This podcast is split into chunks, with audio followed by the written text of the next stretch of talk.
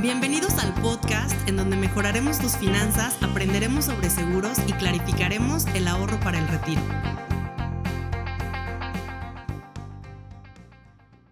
Bienvenidos al episodio número 37 con su amiga Iraís Paredes.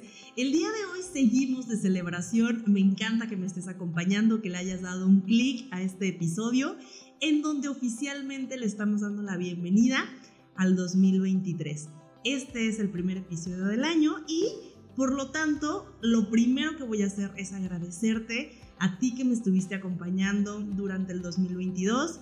Muchas gracias por escucharme, muchas gracias por aprender conmigo un montón de cosas en materia de finanzas personales.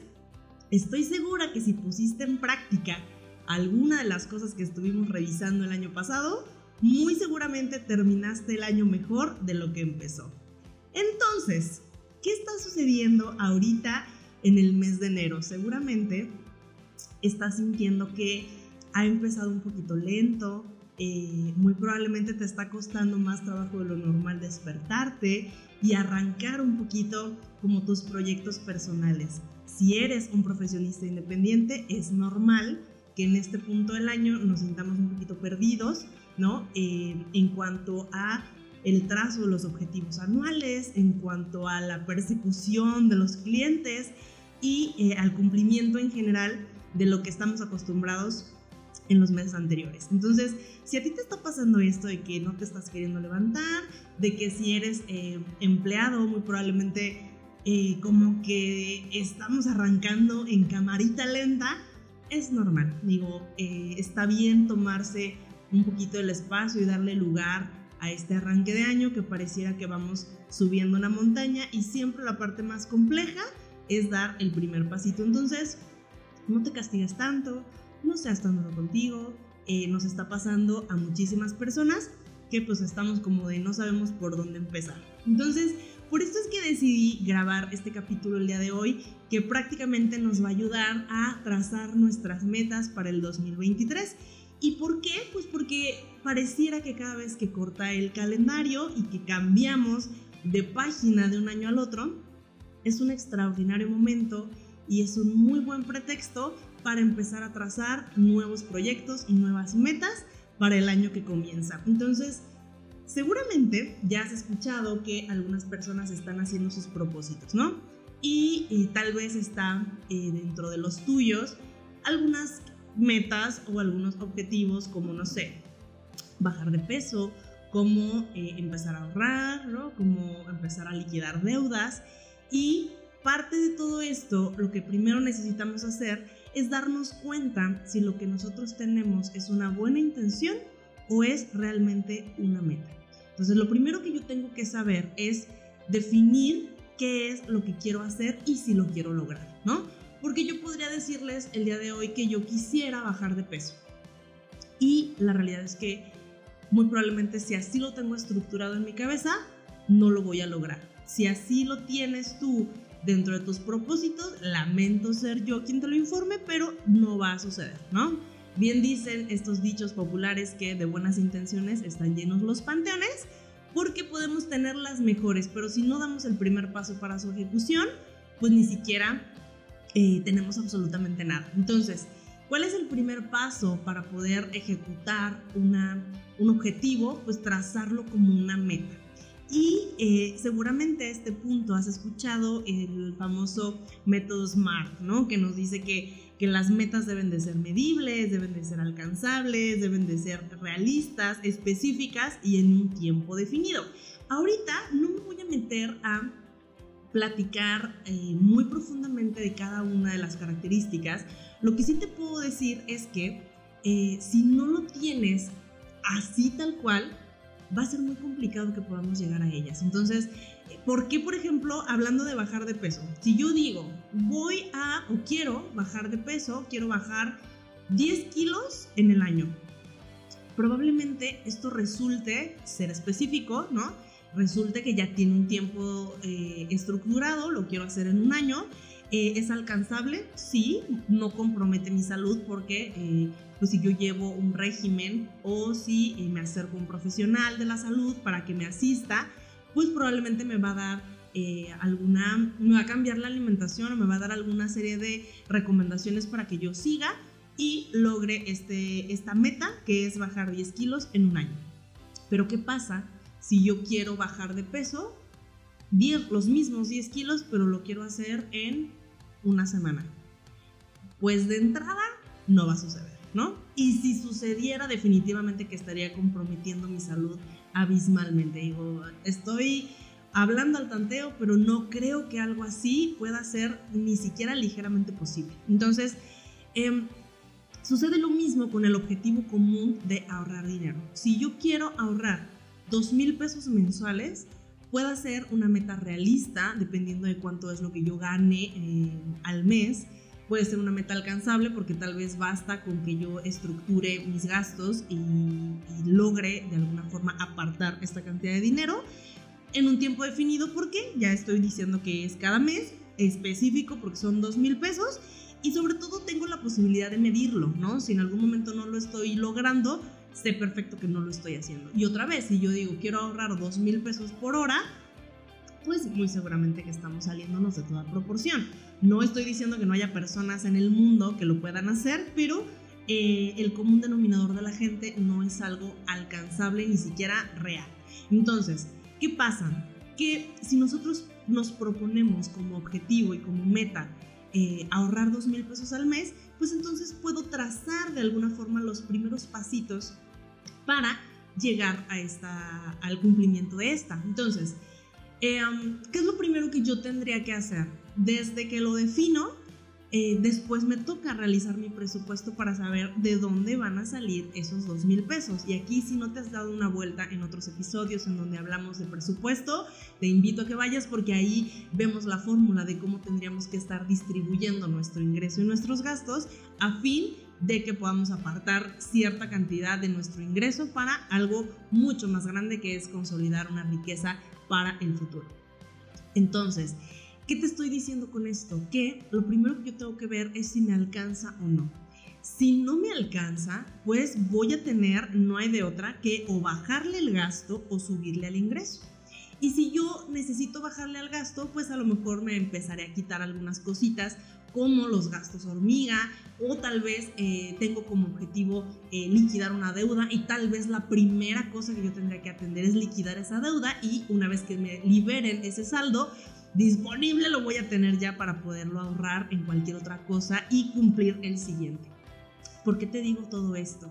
Porque puede ser que a este punto de tu vida eh, y estamos bombardeados por una cantidad inmensa de información, tú quieras ahorrar. Es un objetivo y una meta muy, muy popular, sobre todo en el cambio de año. Pero tienes que ser muy consciente y tienes que ser muy honesto contigo en las cosas que se pueden y no.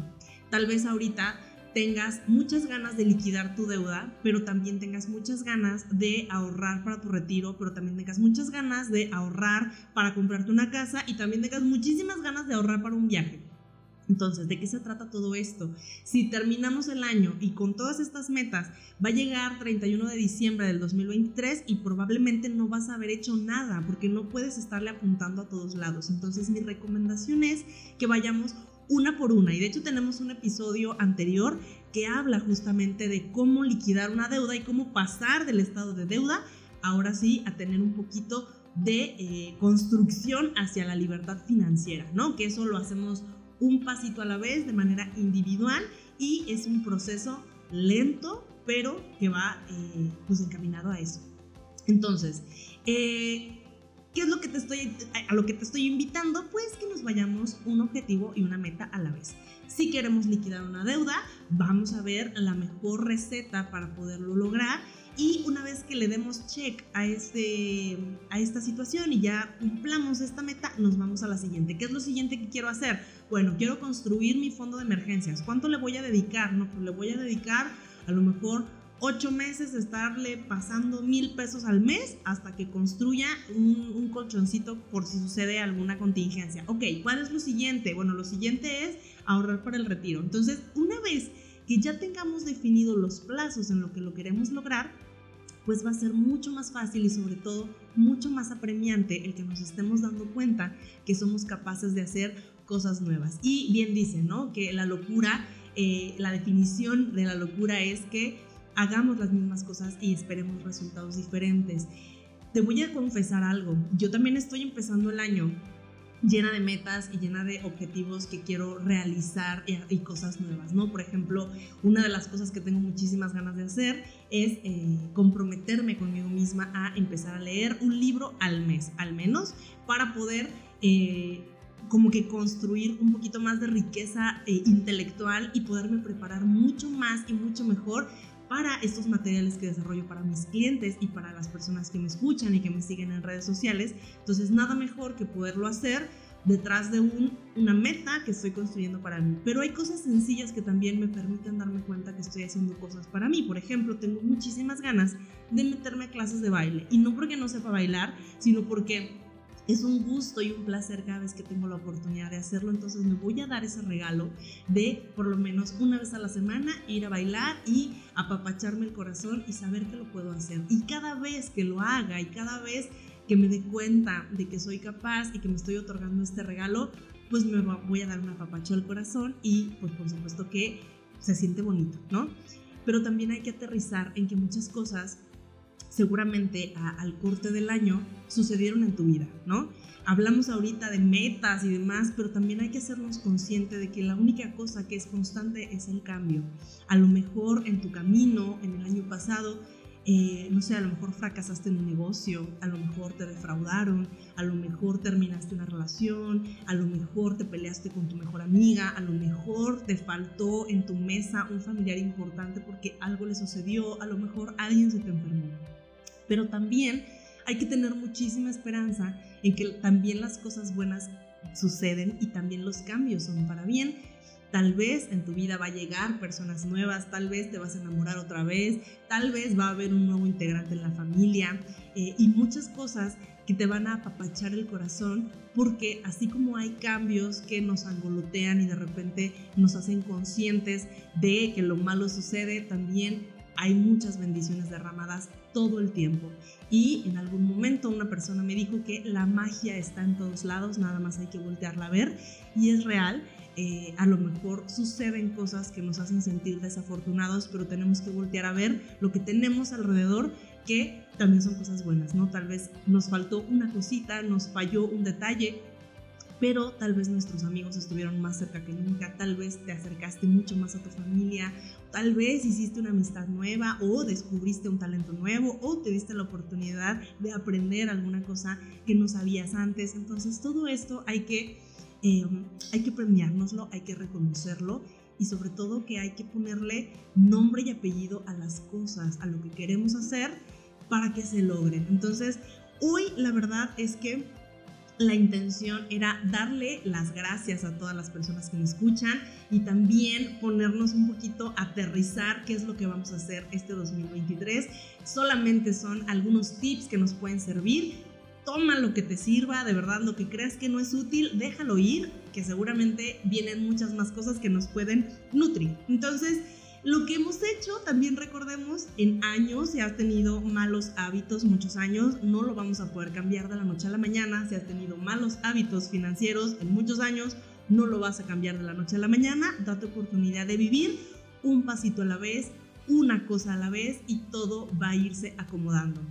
Yo no voy a agarrar el primer libro y me lo voy a devorar en una sentada, ¿no? Dependiendo de cuántas páginas tenga, me lo voy a estar campechaneando unas hojitas al día para sentir que estoy logrando el objetivo de a poquito a la vez. Tente paciencia, no seas tan duro contigo, vamos arrancando el año, todo va a estar bien porque todo siempre va a estar bien. Entonces, te abrazo muchísimo el día de hoy, me encantó compartir contigo, te invito por favor si ya andas por ahí, métete a las redes sociales, en TikTok, en Instagram estoy como iraís.paredes, en Facebook búscame como Paredes Impa, que tenemos muchísima, muchísima perdón, información que compartir y pues bueno, ha sido un gusto, estoy súper emocionada por todo lo que viene, espero que a este punto estés igual de emocionado que yo y pues bueno, nos vemos en la siguiente.